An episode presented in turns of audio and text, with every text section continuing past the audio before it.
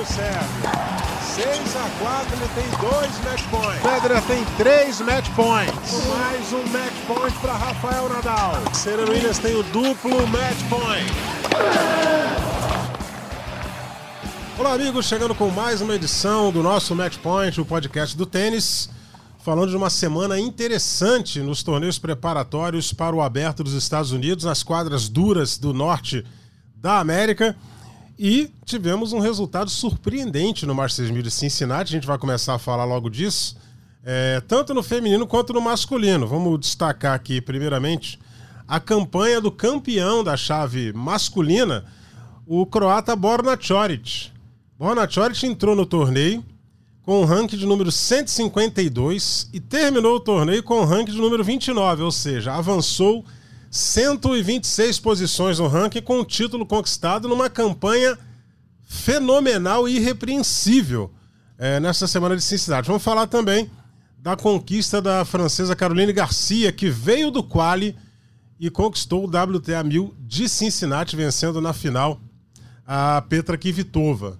Ou seja, uma semana de resultados surpreendentes para muita gente é, que acompanha o, os rankings do tênis. E também vamos falar da nova posição de Beatriz Haddad Maia, melhor ranking da carreira dela. É, com relação à semana passada, ela subiu uma posição, foi de 16 para 15.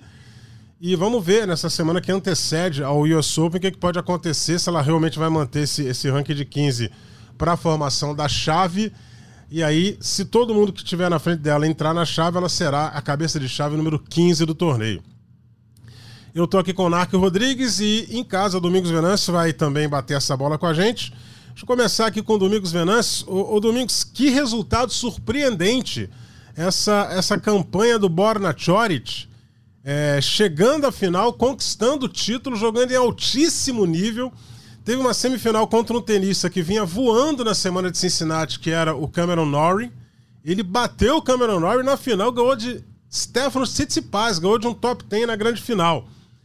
Que campanha fantástica. Ele tem apenas 25 anos, mas a gente tem a impressão de que ele tá. Ele já tem mais, né? Porque ele, ele começou muito novo, com bons resultados, já está há algum tempo no circuito. Com 18 anos já ganhava a Copa Davis aqui do Brasil. E agora ele conquista pela primeira vez na carreira um torneio desse tamanho. Domingo, seja bem-vindo. Um abraço, Eusébio. Um abraço, Anac, aos amigos que sempre nos acompanham. Pois é, Eusébio, você disse tudo aí. A gente já assiste o Choric há muito tempo, né? Você lembrou bem da vitória na Copa Davis aqui no Brasil. A gente lembra que ele já estava lesionado, não pôde jogar a final da Copa Davis. E o Karlovic jogou no lugar dele, você vê bem, né? quando a Argentina foi campeã, ele já estava lesionado, ele já era um jogador que estava muito tempo no circuito. O Chorit realmente é um, é um jogador surpreendente. A gente lembra que ele já ganhou rally na grama, batendo ninguém menos do que Roger Federer na grama, que era absolutamente improvável naquele momento. É um jogador lutador, decidido, e que quando está muito bem fisicamente, que é o caso atual, ele voa, né? Ele voa na quadra, muito rápido. E é, a gente fica feliz por ele, um jogador que ficou nove meses, oito, nove meses sem, sem conseguir jogar em função de, do físico e voltou muito bem. Você falou um nome que eu gosto muito, é o Cameron Norrie, gosto muito da levada desse jogador, gosto do estilo dele de jogar, um misto de tênis clássico com tênis moderno, e principalmente gosto que quando ele acaba os jogos, ele escreve assim na lente: Go Frogs, que são os sapos, que são o símbolo da universidade que ele defendeu, TCU, para ver como é importante, ainda na cabeça do jogador desse, aquele momento universitário. O treinador dele também sempre usa a roupa da, da universidade e foi colega dele na universidade, jogaram duplas juntos, hoje é treinador dele. E olha só, que jogo foi aquele com com com o Choric, hein? Nori tá vindo aí cada vez com mais força. É, deixa eu chamar para nossa conversa aqui o Narc Rodrigues. Estou olhando aqui, o Narc, a, a ficha do, do Borna Choric que aparece como 29 do mundo, ele tem 25 anos, ele é profissional, Narc, desde 2013, ou seja, ele se profissionalizou com 16 anos. E aquela, aquele confronto de Copa Davis, a minha memória não é das melhores, mas eu acho que foi em 2013. Já estava com 16 para 17 ali, é, é, o, o Borna Choric. e veio aqui, causou um estrago danado. É, jogou de igual para igual, ganhou o jogo aqui, colocou o Brasil numa situação que o Brasil acabou sendo eliminado em casa, em Florianópolis. E o Chorich seguiu a carreira. Ele estava aí enfrentando sérios problemas de lesão. Ele ficou oito meses parado por causa de uma lesão no ombro. E aí todo um trabalho foi feito e, pelo jeito, ele começou a acreditar no jogo dele, que é um jogo muito bom. E, e acabou chegando nessa final é, depois de uma campanha excepcional. Na primeira rodada ele ganhou do Lorenzo Musetti, 2 sets a 0. Passou pelo Rafael Nadal na segunda, o Nadal fazendo a sua estreia, porque o Nadal entrou de bye, né, pelo, pelo ranking que o Nadal tem. Ganhou do Nadal em 3 sets, né, sendo que é, o primeiro foi um, um 7-6 com 11 a 9 no tiebreak. Ou seja, o Nadal, o Nadal não entrega nada. O Nadal tem que ganhar dele. E, e foi isso que o Chorit fez. Depois ele teve tranquilidade com Roberto Bautista Guti, fez um 6-2, 6-3. Passou por Felix Ongeli acima, um duplo 6-4 nas quartas de final. Na semifinal bateu Cameron Norrie em altíssimo nível, 6-3 e 6-4 e na final ganhou do Stefanos Tsitsipas 7-6 com 7 a 0 no tiebreak e um 6-2 para coroar a grande conquista do Masters 1000 de Cincinnati. Agora a gente pode confiar daqui para frente que o Chort vai estar tá sempre frequentando ali esse ranking entre os 30 ou pode até avançar é, é, e ter um ranking melhor, Narc? Seja bem-vindo. Abraço ao Zébio, abraço ao Domingos. Olha, ele já foi 12 do mundo. É, o Chort, eu vou falar um pouquinho histórico assim, né? A carreira do Chort. Em 2014, ou seja, oito anos atrás, ele recebeu da ATP aqueles prêmios da ATP, né? Sempre o revelação, o comeback, né? Ou seja, aquele que o melhor retorno. Aliás, ele é candidatíssimo a ganhar esse esse também esse troféu esse esse ano esse prêmio, né? Então, em 2014, ele ganhou como estrela do amanhã, ou seja, uma revelação, né? Em 2014. Em 2017, ele ganhou o primeiro torneio dele de ATP em Marrakech. Em 2018, ele ganhou do Federer e venceu seu primeiro torneio ATP 500. Foi esse em Halle.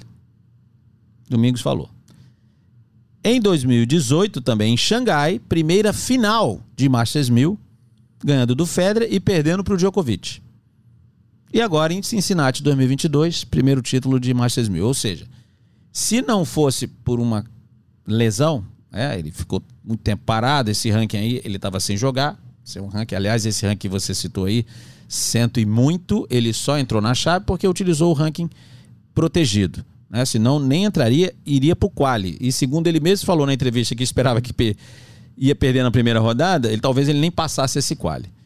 Né? Então, o Tchot já era para estar aí, né, frequentando isso aí, num Estrela do Amanhã, um Next Gen, né, tem só 25 anos, já há algum tempo. A lesão, todo, todo atleta profissional no tênis também, não, não vai ficar imune a isso, está sujeito a uma lesão. A lesão dele foi séria, né? ele tentou tratar das maneiras, da maneira convencional no ombro, não conseguiu, teve que passar por cirurgia, ficou muito tempo parado e agora está retornando com esse resultado excepcional. Então o Chorit, eu diria, para o que a gente tem hoje aí, e não só pelo que ele jogou. Aliás, o Nadal foi o único que tirou um set dele, tá? Porque os outros jogos todos foram em dois sets. Para o que a gente tem hoje aí, né? Essa, a gente está vendo essa troca de guarda, essa coisa pulverizada aí. O Chorit, vamos ver se foi só essa semana, como é que vai ser a recuperação, mas o jogo dele até antes da, da lesão é para estar tá entre ali os 20 melhores, pelo menos. E vai ficar por ali mesmo. E vai ficar por ali mesmo. Pelo que a gente tem aí com essa idade, então, ele é um dos candidatos, por que não? Ficar ali é, entre os 20, 15 melhores do mundo. Só caso a gente esteja aqui falando e o pessoal está estranhando, né? Pô, Chority, Tsitsipas, cadê o Medvedev? Perdeu na sempre pro Tsitsipas. Cadê o Alcaraz? Perdeu, Perdeu pro, pro Norrie nas quartas de final.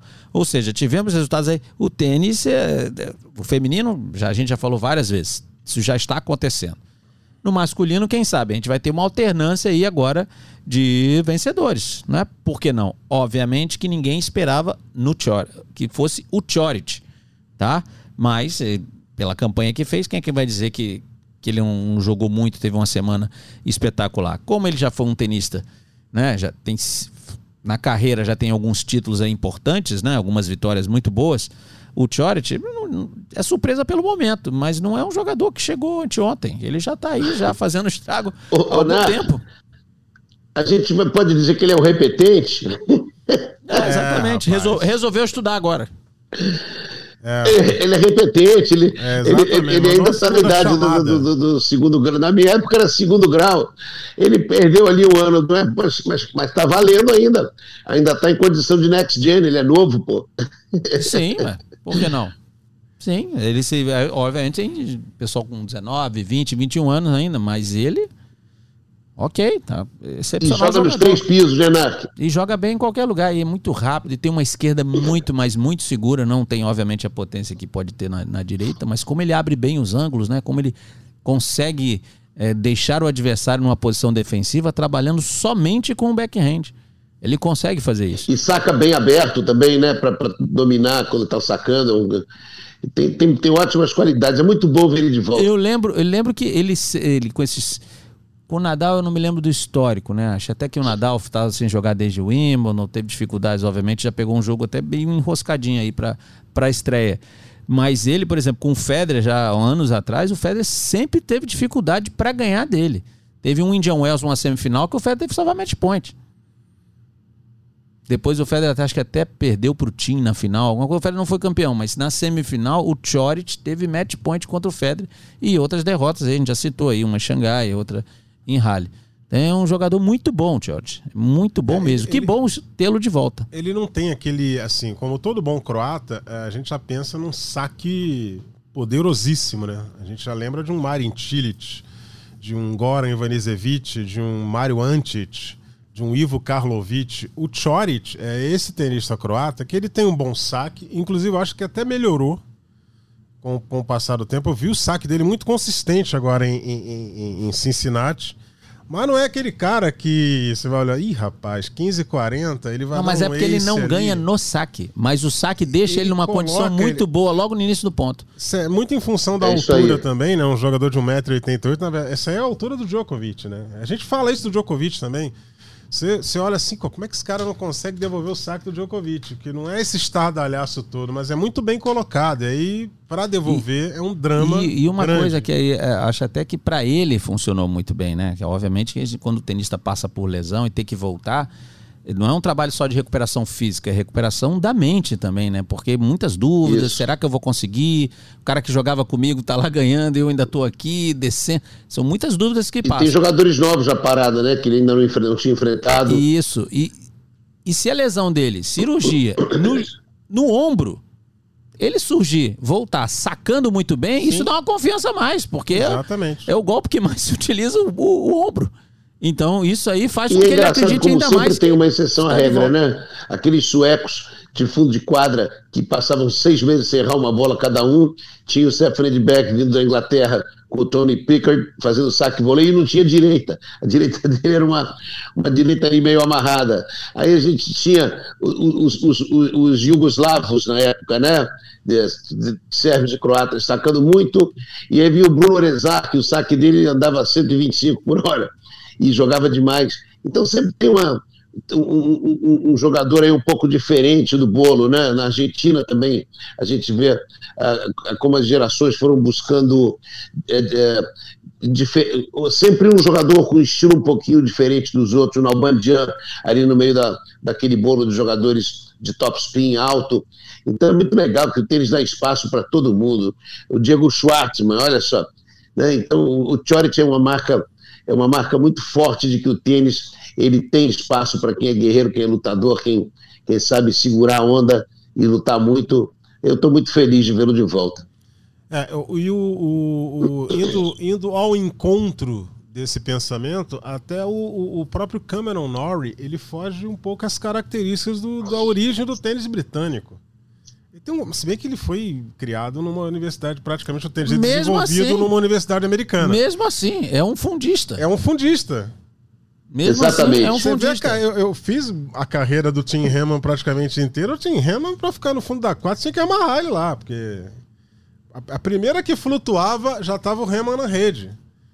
Né? Não, e mesmo os britânicos que jogaram tênis universitário, eu me lembro muito bem do Barry Mills, filho do Andy Mills, que era o diretor do torneio de Wimbledon, jogava tênis universitário nos Estados Unidos com muito sucesso e não, não, ficava no fundo, era tip and charge, subia o tempo todo e com orgulho disso. E o Norris sabe jogar lá atrás, mas sabe jogar na frente também, isso que é Sim. legal. Já é uma influência do Andy Murray, né? Isso aí já é uma influência do Andy Murray. Eu, eu, eu acho que o Norris tem, é assim, é aquele jogador que você olha pro Norris, assim, bota um capuz no Norris e bota ele num torneio é, Future 25 mil. Se você botar ele pra treinar com o pessoal ali, você não sabe quem é. é. Ele tem mais um você ali. Você não aposta nele, não. Você não aposta nele, não. A hora que fala o play. Você não aposta nele, a hora não. que fala play, vamos lá, valendo, é difícil ganhar dele. Porque Sim, ele é, é um jogador que. De outra, e não é só regular. Ele, ele tem uma leitura, assim, que, que, que, se você não analisar bem, o jogo dele passa e você não entende nem como ele ganhou. Mas ele, ele, erra, ele erra muito pouco, mas muito pouco nas escolhas.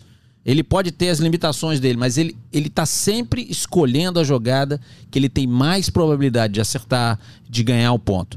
Tem muita velocidade. Tem muita velocidade. É canhoto, obviamente ajuda. Ele sacou muito bem contra o Alcaraz. A quadra em Cincinnati estava bem rápida, ele sacou muito bem. Tá? E outra coisa, não é aí, ok, não é um jogador de saque e voleio, mas é aquele jogador, domingo sabe, de bater retinho. Não fica com aquele spinzinho, ele bate retinho. Essa bola que vem reta, ela não dá muito tempo pro adversário. Então, por exemplo, o Norrie, ele não tem grandes golpes, né, espetaculares, mas ele tem algumas qualidades, ele lê muito bem, se mexe bem, o fato de ser canhoto ajuda, mas eu acho que ele escolhe muito bem as jogadas. Escolhe, ele comete pouquíssimos erros. Quando ele perde, é porque é a limitação dele mesmo. Não tem, ele não faz mais do que isso. Ele tem aquela empunhadura para devolver saque, que ele, ele é canhoto, né? Ele não muda a empunhadura da mão esquerda. Ele joga a esquerda com a empunhadura de forehand. Então ele consegue puxar a bola de trás na devolução de saque, conseguindo umas cruzadas muito boas. Ele, ele consegue se defender bem no fundo da quadra com aquele backhand de duas mãos, muito em função disso, né? Quase que um forehand de, de, de mão direita, né? Digamos assim. É, consegue consertar bem. E ele tem essa disciplina tática, que aí eu, eu gosto sempre de enfatizar isso é muito do tênis americano universitário. O jogador ele tem um plano de jogo traçado pelo técnico e ele vai obedecer piamente aquilo ali. Ele vai e, e o treinador dele hoje, eu repito, foi jogador junto com ele, só que estava no quarto ano quando ele entrou no primeiro. Então existe uma disciplina tática e um entendimento tático muito bom, como você disse muito bem, Nark. Se você olhar, Steve Johnson também tem isso, o nosso amigo Kevin Anderson também, e mais do que todos, né? O super disciplinado taticamente, John Tiebreak Easer, né? É isso aí. Bom, então, meus amigos, o Borna Charity é, é, passa a ser mais um nome para o US Open. Esse assunto a gente vai tocar daqui a pouquinho, as previsões. Não, mas aí apostar nele eu não aposto. É, não. as previsões de Narc Rodrigues e Domingos Venâncio para vai botar o, o capuz dele, né? Não, aí não, aí não vou apostar nele não. Daqui a pouco eles vão dar o palpite deles para quem vai levar o prêmio de campeão do aberto dos Estados Unidos. E depois eu vou falar também aqui da premiação em dinheiro. É, Aí já me interessa. É, para você ter uma ideia, quem perder na primeira rodada leva para casa 80 mil dólares. Você vai lá, perde na primeira e, e, e, e leva oitentinha. Se você multiplicar isso aí por 5... Agora já... É. é? Se bem que a gasolina baixou, né? Eu ia dizer que dá para encher o tanque é, agora, é, né? mas dá, a gasolina já baixou um pouquinho. dá para encher o tanque do, do carro e ainda chega metade do tanque do jet ski. que a galera que é, a galera da motonáutica aí curte.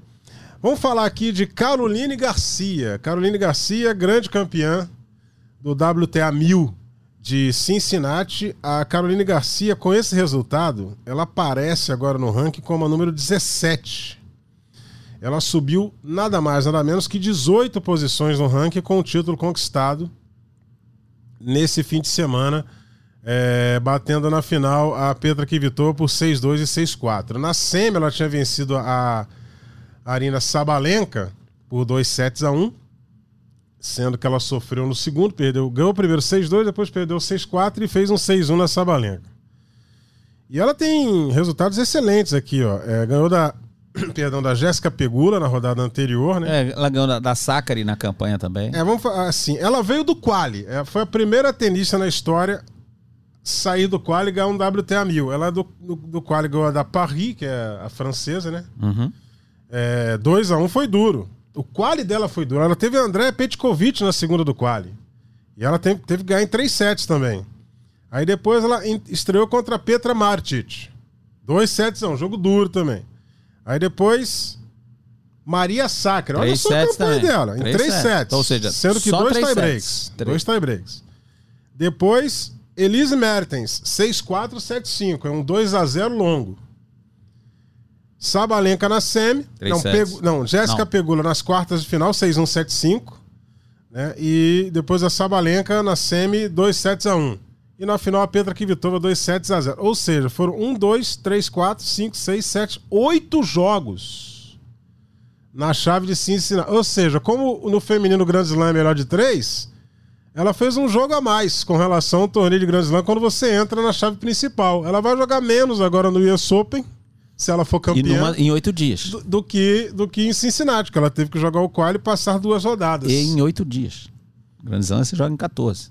Ou seja, ela já vinha mostrando um bom desempenho é, é, é, desde o Wimbledon. né? Ela- o- Ah, foi campeã de, ela foi camp... Mas ela foi campeã de duplas em, em Roland Garros. Sim, e ela vem jogando muito bem desde esses dois grandes lãs aí de meio de ano.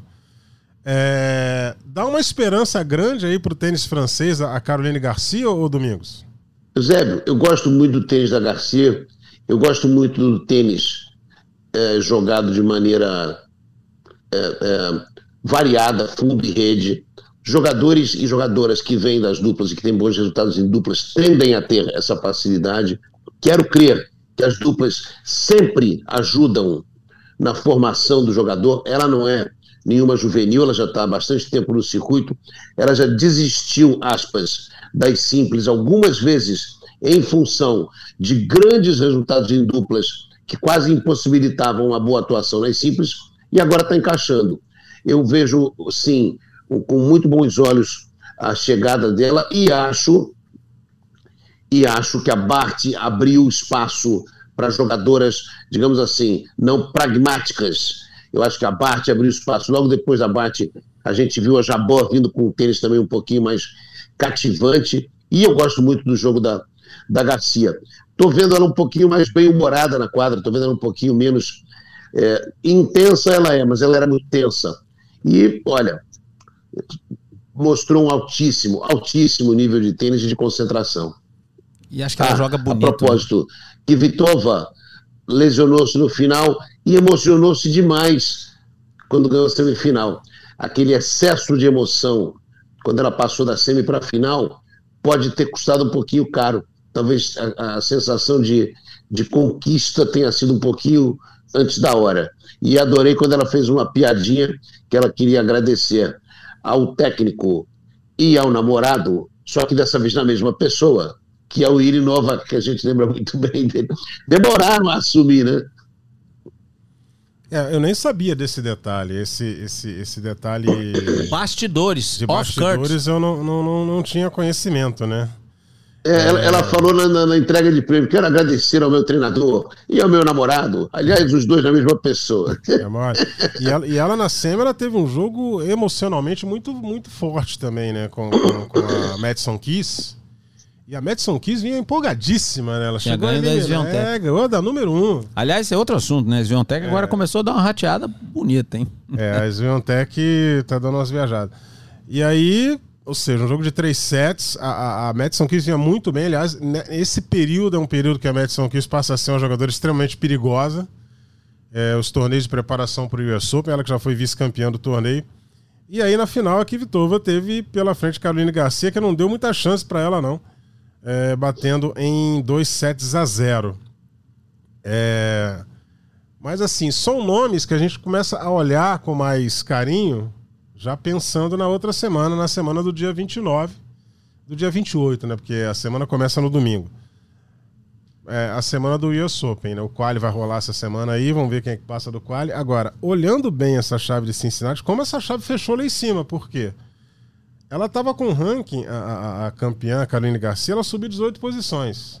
É, mas na Tava verdade. lá pra 35, 36. Sim, não, mas, ou é, seja, mas, esse- em cima, mas né? a, a inscrição fecha cinco semanas antes. Então vale o ranking da inscrição. Então ela não tava com ranking É, bom. aí, se ela tiver com esse ranking na hora de fazer a chave do quali, ela sai lá na frente, cabeça 1, cabeça 2 do quali, mais o ranking para entrar na chave é o ranking que fecha cinco semanas antes. É, então, é, aí o grande desempenho da, da, da Caroline Garcia chegando à final. Esse torneio marcou também é, para a Haddad. A Haddad é, passou a ter o melhor ranking na carreira, ela já, já tinha conquistado com aquela final lá do Canadá, é, a 16ª colocação.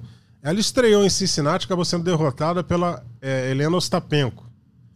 Que foi um- uma pedra no sapato da Bia também nesse torneio, né? Vai ser chata no inferno essa garota. Porque o jogo com a Bia, ela pegou todas as bolas na subida e não deixou a Bia respirar em um momento, em nenhum momento. Aí, aí a Bia puta, foi eliminada, eu vou pra dupla. Me vi livre dessa garota. Tá lá a garota de novo jogando dupla contra ela e ganhando da dupla dela. A, a menina Foram as campeãs. É, foram as campeãs. Ou seja, é, Kishenok e que, Ostapenko. que a Ostapenko caia do outro lado da chave do US Open, bem longe da Bia Haddad, para não atrapalhar a, a- a- a nossa campanha no aberto dos Estados Unidos. Né? É, Haddad, Domingão, 15 colocada do ranking, tem a crescer, né? É, é natural que você vá à final de um torneio, ainda mais em quadradura na América, nessa, nessa, nessa, nesse período do ano, que as temperaturas são altas, a umidade está lá em cima, chove, para, volta e atrasa, enfim. Aquela, aquela resenha que a gente já conhece. E aí a Bia Haddad chega à 15ª colocação, perde na primeira rodada de Cincinnati, mas aí você tem um espaço, não sei se ela vai jogar essa semana, é, e tem um espaço grande para essa preparação para chegar com tudo em Nova York, que a gente sabe também que nesse período do ano tem a temperatura alta e a umidade também muito lá em cima, Domingos. Eusébio, a Bia leva algumas vantagens aí. Morou muito tempo no Rio de Janeiro. Fez pré-temporada no Rio de Janeiro. E pré-temporada no Rio de Janeiro é para poucos. O Narc, que é um, um carioca um pouco paulistano, mas é- a gente pode considerá-lo como Cláudio Shoa, um carioca da gema. o Narc sabe o que é fazer pré-temporada no Rio de Janeiro. Então a Bia, ela muitos anos ela treinou no Rio, ela está acostumada com temperaturas altas, umidade alta, e ela tem a vantagem de se adequar muito bem ao piso duro. Então, o fato da bola ah, andar mais em outras cidades, em função da, alti- da- da- altitude, pode facilitar para ela pelo fato de estar baseando muito o jogo no seu saque e no seu forehand. Mas a gente lembra também que em determinados momentos, quando a temperatura é muito alta, mesmo com umidade, o jogo ganha velocidade, a bola fica. A- a- o ar quente expande dentro da bola e a bola voa um pouquinho mais rápido. Então, eu acho que a Bia é capaz de se adequar a qualquer um dos momentos no US Open. Eu, eu vejo, eu vejo um campo bem vasto para ela ter bons resultados em Flushing Meadows.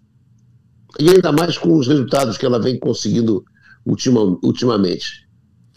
É, Narc Rodrigues, é, você acompanha o relator Domingos Venâncio ou você é, acha que vai depender da chave? Depende da chave sempre, né? É aquela história. Existem.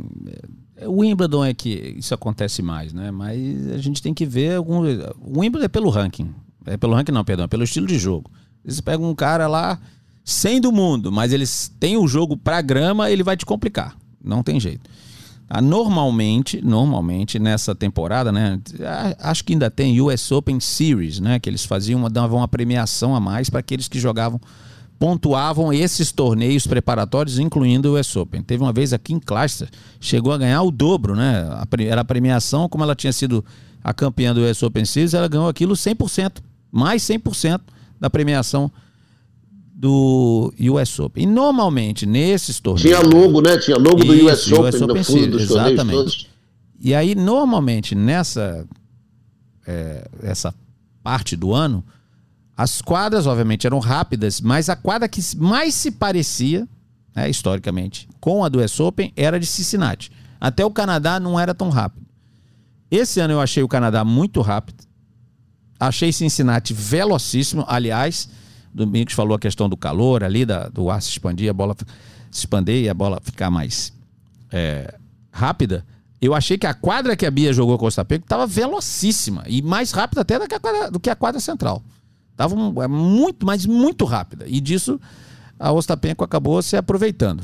Então vamos ver como vai ser no US Open. Isso é normal também nos torneios. É difícil você ter todas as quadras na mesma velocidade. A gente vê aí vários jogadores. Ah, eu não, não tinha jogado no estádio ainda, joguei lá fora, e quando vem jogar lá dentro, é uma é, uma, é diferente.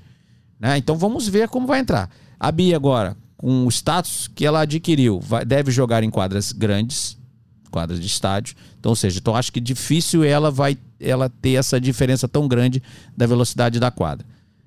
O saque dela é realmente muito bom. Acredito que esse tudo que passou-se agora, é, o, o, jogo pode ser mais bem estudado e a Bia, a Bia não é que precisa acrescentar mais armas, ela precisa utilizar mais armas que possivelmente ela tem. Só que a gente não vê ela utilizar. É um slice, é uma curta. Eu acho que o saque voleio pode ser inserido com mais frequência no jogo dela. Tem uma patada no saque, é uma canhota.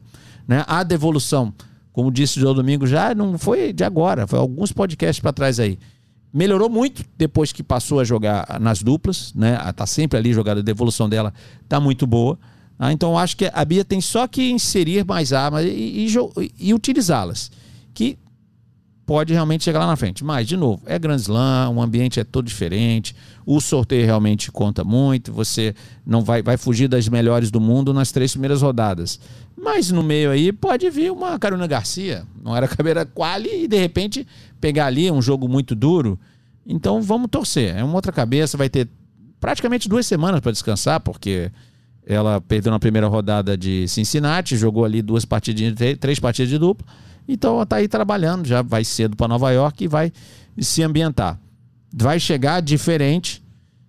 Nunca chegou em Nova York com o tamanho que ela está agora a Bia. Isso também pode jogar contra, ou seja, as jogadoras que vão enfrentá-las terão mais estu vão estudar, estudarão mais os resultados da Bia, procurarão mais, junto com seus técnicos, né, analisar o jogo da Bia.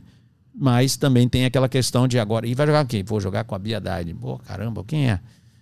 É aquela que. É, é, aquela. Antigamente é quem é a Bia Dade? Agora não. Ah, é aquela? É. Essa que. É, essa mesmo. Então já isso tudo. Então é um outro status acho que envolve muita coisa. O Grand Slam é realmente diferente, tá? Mas é, acho que envolve um pouco de tudo, tá? Mas o sorteio realmente é sempre, sempre, sempre muito importante. E a gente vai aguardar esse sorteio aí, torcendo para que a, a, a, Bia tenha uma, umas primeiras rodadas aí com mais Para que seja um sorteio, não um azareio, né? É, não. Aí você cai com uma Venus Williams, né? uma Serena aí você quase Williams, falou o nome de uma jogadora. O duro de quem cair nas primeiras rodadas com a Serena é esse, né? Porque é, é, é, é, o torneio de despedida da Serena. Não se esqueça que a Serena é soltinha na chave. A Vênus também, eu acho. Soltinha. Mas a Vênus, a Vênus anunciou aposentadoria também? Não, mas a não... Vênus não falou em parar, mas então, a Vênus mas, tá Não, mas a Vênus não tá jogando nada, ok. É, seria, mas... Em condições normais, seria um ótimo jogo de primeira rodada. E não seria nem muito fácil, mas com certeza uma jogadora do tamanho da Bia iria vencer. Agora, tudo o que Nath envolve... falou de Azareio aí, Azareio que andou sinalizando é, uma vontade de começar... A pensar também na retirada, né? Começar a pegar o caminho de casa, né? Isso. É. Eu acho que envolve. Se a Serena no jogo dela, obviamente, imagina, Serena podendo ser o último jogo da carreira, prime time, nice Arthur Ashe. Nossa, imagina o ambiente daquilo ali. É aquele show que. É. O último show da carreira dos Rolling Stones. Vai ter gente brotando do céu, do, do chão. Você sacolhar uma não, árvore vai cair gente querendo assistir esse show. Então é exatamente isso. Quando ela, ela já que ela anunciou. Aí então... a gente tem que lembrar do Martin Scorsese, o último show da banda The Band, que ele chamou de A Última Valsa, e virou um filme espetacular. É, e Interessante ser... o nome, The Band. É, e pode ser algo muito parecido com a despedida do Agassi, porque todo mundo sabia que ele ia parar ali. Mas tem um, um pequeno é. detalhe: o Agassi estava jogando. E jogando ainda regularmente e ainda e, e, tinha um bom ranking. Tinha resultado. Tinha resultado. A Serena não, a Serena tá parada há um tempão, voltou agora para essa sequência aí. Desde, acho que voltou em Wimbledon. A Serena não tá jogando nada. Não está É, jogando e- nada. Eu achei que a Serena ia fazer como o Sampras, né? Você lembra? Sampras ganhou o US Open, aí não jogou nenhum jogo até um ano depois no US Open. Ia entrar em quadra para jogar, prefiro entrar em quadra para anunciar que não ia jogar e parava ali a carreira. É. Ele, ele esperou 365 dias. Não, não, perdão, ele tinha sido campeão, então duas semanas a menos. 350 dias. 351 dias para avisar. Não, não vou jogar mais. Não, e ele ficou adiando. Ele falou assim: "Irmão, você vai assim." voltar? Não, não, não confirmo, não. Não, eu quero voltar dali. Ele, ele sempre ficava protelando isso, protelando, ficou todo mundo na Levou um ano expectativa. É, exato. ele, o, o Sampras ele, ele, ele começou a perceber que as coisas estavam estranhas pro lado dele quando ele perdeu 2000 e 2001 lá. Que ele não acompanhava mais o, o Safin e não acompanhava mais o Hewitt na época. E aí ele se preparou, ganhou do Agassi Não, na final. sabe e qual era o aí, ranking do Sampras? Tipo, não, não vou. Sabe qual era o ranking do Sampras? Ele era 11. Um ranking maravilhoso. Ele não, sim, maravilhoso, mas ele já estava vendo que, ó, tá difícil para mim. Então ele, quando aproveitou aquela chance, ó, melhor sair agora por cima e sair bonito. Exatamente. É, eu- a gente tem a impressão aqui, isso não aconteceu e não vai acontecer porque a gente não volta no tempo. Né? É, não volta no tempo, só volta no tempo através do arquivo, mas assim, na- na- de uma forma real você não consegue voltar no tempo. Mas a gente tem a sensação de que se a- a- o Federer tivesse vencido a final de Wimbledon 19, talvez ele tenha sido, teria sido o último. Eu acho que de Concordo. repente ele ia, ele ia pedir o bonezinho dele e falar: amigão, agora você e o, Djo- o Djokovic, você e o Nadal, vocês brigam aí. Que eu vou Aliás, o boné que vende vou para pouco, os né? Alpes, né? vou para os Alpes. Vou Ele ia pedir o bonezinho, o bonezinho dele, que é o boné mais vendido da história do tênis. Eu acho que na época ele já estava brigando pelo RF na, na- no boné, mas assim, ele, ele ia pedir o bonezinho dele e ir embora. Mas a gente não, não vai saber nunca, porque isso não aconteceu. É, aconteceu o contrário. Vamos, vamos aguardar. Mas a Serena tá aí, anunciou a aposentadoria no US Open. E a gente torce para que ela caia na primeira rodada com alguém diferente da nossa tenista aí, porque a Bia tem uma primeira rodada tranquila porque a Serena tá muito solta na chave, isso aí é muito perigoso. E, Nark, vamos começar a projetar o US Open, já que a gente tem- ainda tem um tempinho aqui. É, eu vi a Emma Raducano numa postura diferente agora. Parece que ela resolveu jogar, meu amigo. E esse torneio de Cincinnati, ela- até, até que ela foi eliminada no meio do caminho, mas ela já mostrou que de repente ela pode é, é, voltar A participar bo- dessa. é, a participar, porque ela não tava, né, amigo? Ela, ela foi eliminada no- nas oitavas de final de, de Cincinnati, ela perdeu para para Jéssica Pegula, a filha do Sr. Terry, né? o Sr. Terry que é um, um milionário americano, don- dono de uma franquia da NFL, meu amigo. É, ele é dono do Buffalo Bills. O rapaz tá precisando de uma grana emprestada aí, Domingão. Você tem? Primeira rodada já dá um dinheiro. Já dá. Ela perdeu pra Pegula, mas assim, ela ganhou da Zarenka, amigo, 6-0, 6-2. E da Serena ela meteu 6-4, 6-0. Mas, de novo, a Serena não está jogando. A Serena está se despedindo. A, da Azarenka. Você falou da vez, você viu quem é que está treinando a Pegula? Nem sei quem é o treinador da Pegula, tem, só tem que pesquisar. Nosso amigo David Witt, que aos 16 anos Sim. teria sido o maior jogador de todos os tempos americanos, depois que fizesse 18 e tal coisa, ganhou tem tudo com cara, 16. é, tem aquela E cara aí professor de resolveu curtir um pouquinho antes da hora. Treinou a Vênus muitos anos, mas é um baita treinador de tênis. Sim, você olha pra ele você não dá nada, né? Aquela figura simplória, o, o, o- o- Uma, uma figura engraçadíssima. É, rapaz, não- Como a gente gosta de dizer, é, leva a diversão um pouco a sério demais. Exatamente, Mas, exatamente. mas escolheu uma- a carreira de treinador logo aos 18, 19 anos. Falou, não, vou embora para fazer outra coisa. E foi, um, foi um dos- uma, uma das maiores aquisições da carreira da Venus Williams, né? É isso aí. E vamos projetar aqui, Nar. O que, que você acha? É, a, a- a- Porque a Raducano defende 2.000 e a Leila Fernandes defende 1.200. As duas estão à frente da Bia. Ou seja, se elas caem cedo, já são duas posições aí. Não. É, a nossa projeção para o US Open é essa. Agora depois tem que ver quem chegou a semi, quem tem todos os pontos para defender. Mas até o final do ano, além dessas duas, a gente tem Muguruza à frente da Bia, um monte de ponto para defender. Só dá uma olhadinha. Contaveit com um monte de, de ponto para defender. Tem bastante gente aí, fora aquelas que podem chegar machucadas. Aliás, a Bia está na sétima posição do ranking do ano em duplas. Ela e a Danilina, sétima. Ela, Esse resultado ela, de Cincinnati foi ela maravilhoso. pode ir para o finals, tá? Então a gente tem que ficar de olho. Então eu acho o seguinte, não vou nem dizer nomes agora, se você me permite. Se você é o chefe aqui, você, você é o chefe e o, o Domingos, aparece, é o nosso, o verdade, Domingos é o nosso guru. Na verdade o chefe não aparece, que ele fica aqui no canto aqui, ó. Tá? É o nosso guru. Tem duas pessoas você aqui é no canto que estão comandando isso aqui. Elas não aparecem, na verdade. Eu vou para dizer... você que só está ouvindo, elas não vão aparecer, a gente também não aparece, só aparece a nossa voz. É, no, no masculino, se você pegar assim, no masculino, eu. Depois, agora, agora tem que decorar o ranking aqui. Eu citaria. Vai. Seis jogadores que eu colocaria como possíveis vencedores. No feminino, eu iria para 10 jogadoras. 10 jogadoras é. que eu.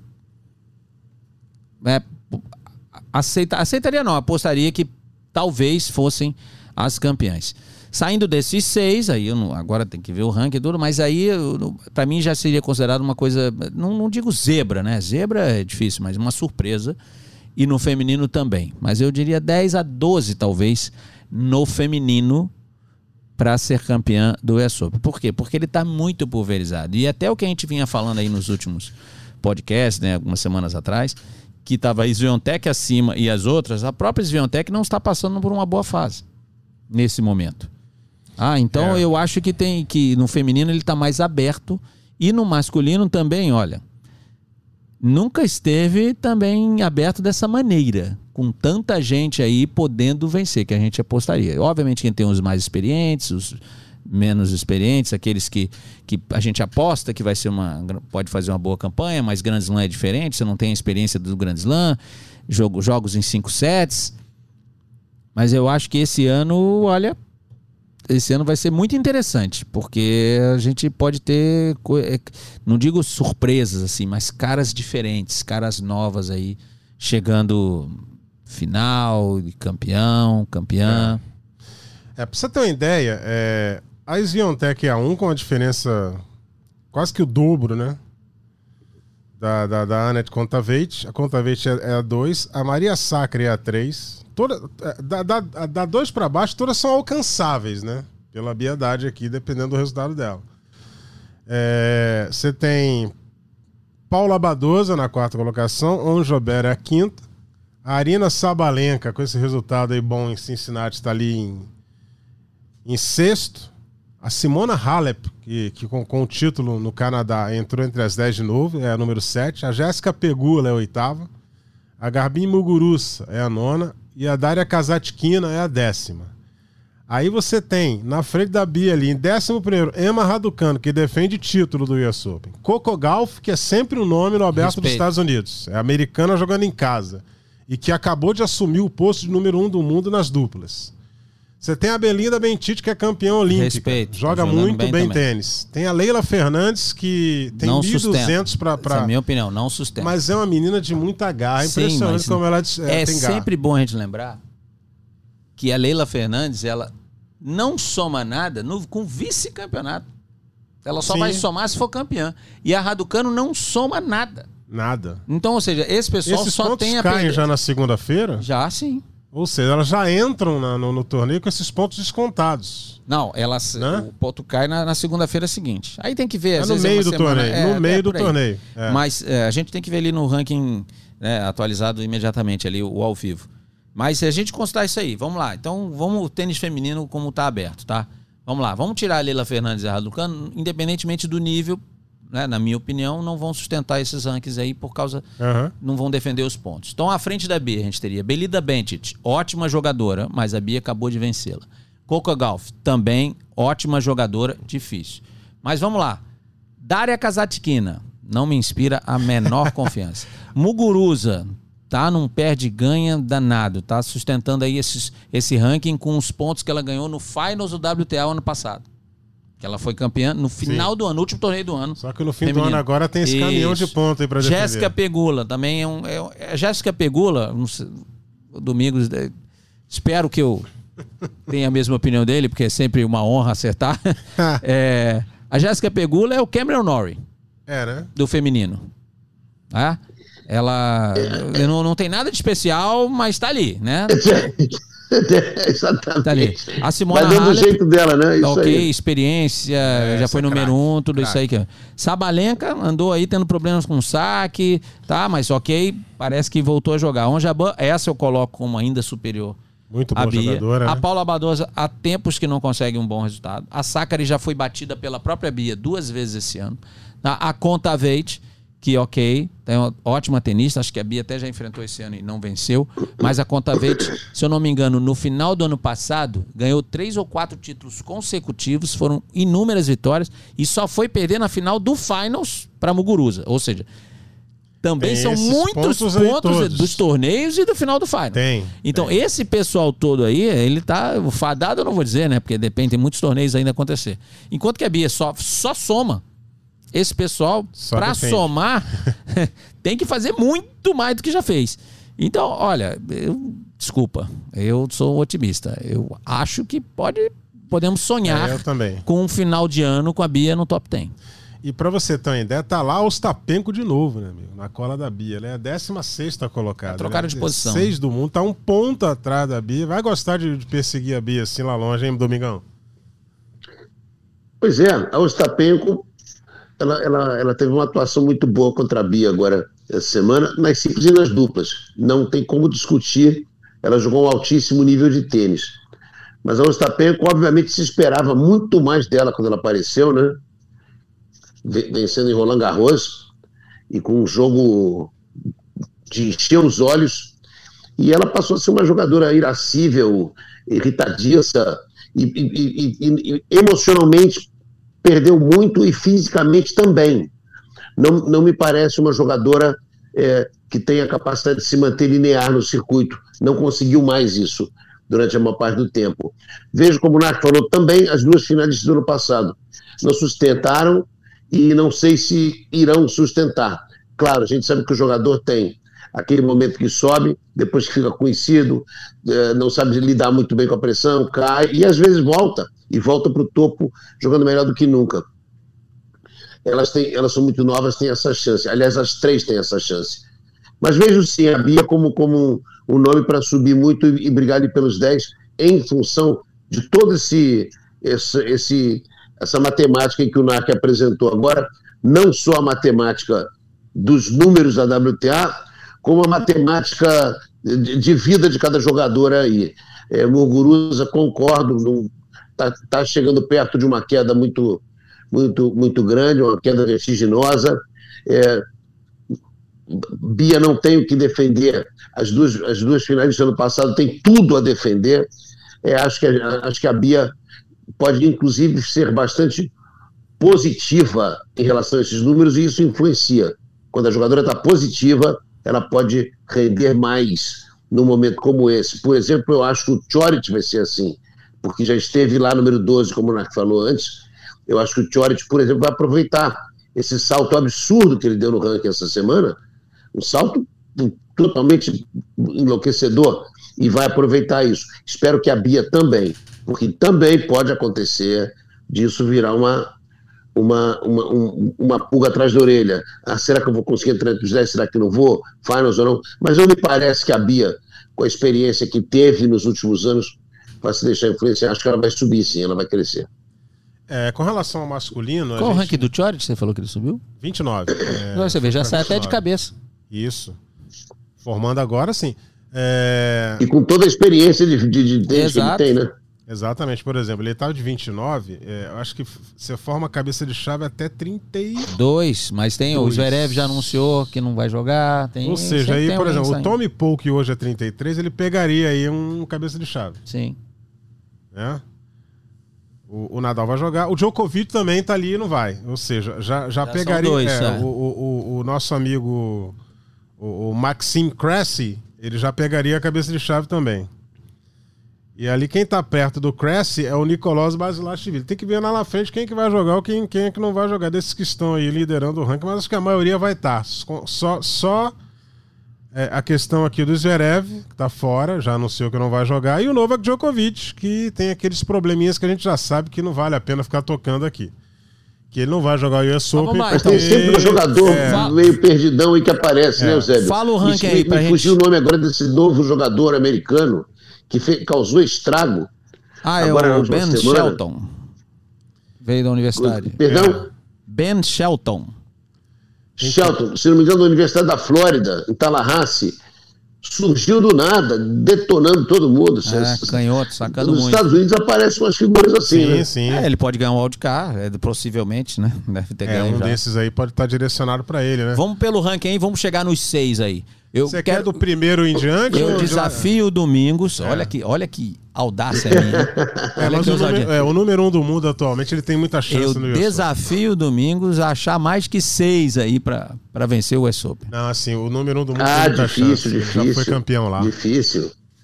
Melhor de cinco, Grand Slam, 7, 7, 21, é, 21 7, hein, né? Olha só, você tem aqui Daniel Medvedev, número um. Tá entre os seis. Briga. Zverev tá Briga. fora, não vai jogar, é o 2. Rafael Nadal, Com é, certeza. o próprio nome já diz, não precisa dizer numeração, você não precisa, Precisa dizer o ranking, precisa não dizer o precisa ranking. nada. Você fala Rafael Nadal, Briga. o cara já, opa. Sim, tá dentro. E logo atrás do Nadal tem o Carlos Alcaraz, que Tá pode dentro. terminar de um do mundo daqui a pouco. Briga. Tá dentro, tá dentro também. Stefanos Tsitsipas é o Tá quinto. dentro. Aí você pula o Djokovic. Tá na briga e tá, e tá mordido, hein? Aí você pula o Djokovic, teria que tomar 10 vacinas em 15 dias, não, não tomaria. E aí você tem o Casper Ruud, Não. na dura Não, Mas vai. pode chegar lá. É, quartas, assim. Quem sabe até uma pra ganhar, não. É, o, o- É, mas pra ganhar o US Open na dura, 21 sets, vai ter que Não. jogar bem demais nas rodadas intermediárias ali, É. nas finais. tem que Acho pegar uma não. chave boa, né, e tal. Aí você tem atrás dele é, Felix Onge Aliassim. Pra ganhar também não. Não tem. Acho que não. Pra ganhar, não.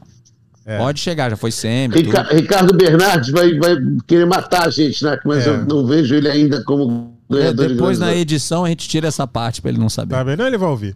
É, ele pega o original aqui. Ele vai no servidor. É, Você tem o Cameron Norrie, que vem bem demais, mas melhor de cinco o bicho pega. É, mas pra ganhar de Vermes, novo, não, nós acho que não, estamos não tá pronto botando. ainda, acho que nós não. estamos aqui escolhendo pra vencer. É, é. Aí você tem o décimo do mundo, que é um polonês chamado Uber Urkats. Pra vencer, não. Aí- Acabou. Aí depois, Acho logo atrás tem o Andrei Rublev, que é sujeito a chuvas e trovoadas. Que, o detalhe, 11 do mundo, não é isso? É. O Rublev. É, Saiu do top 10 fazia um tempão que tava ali, hein?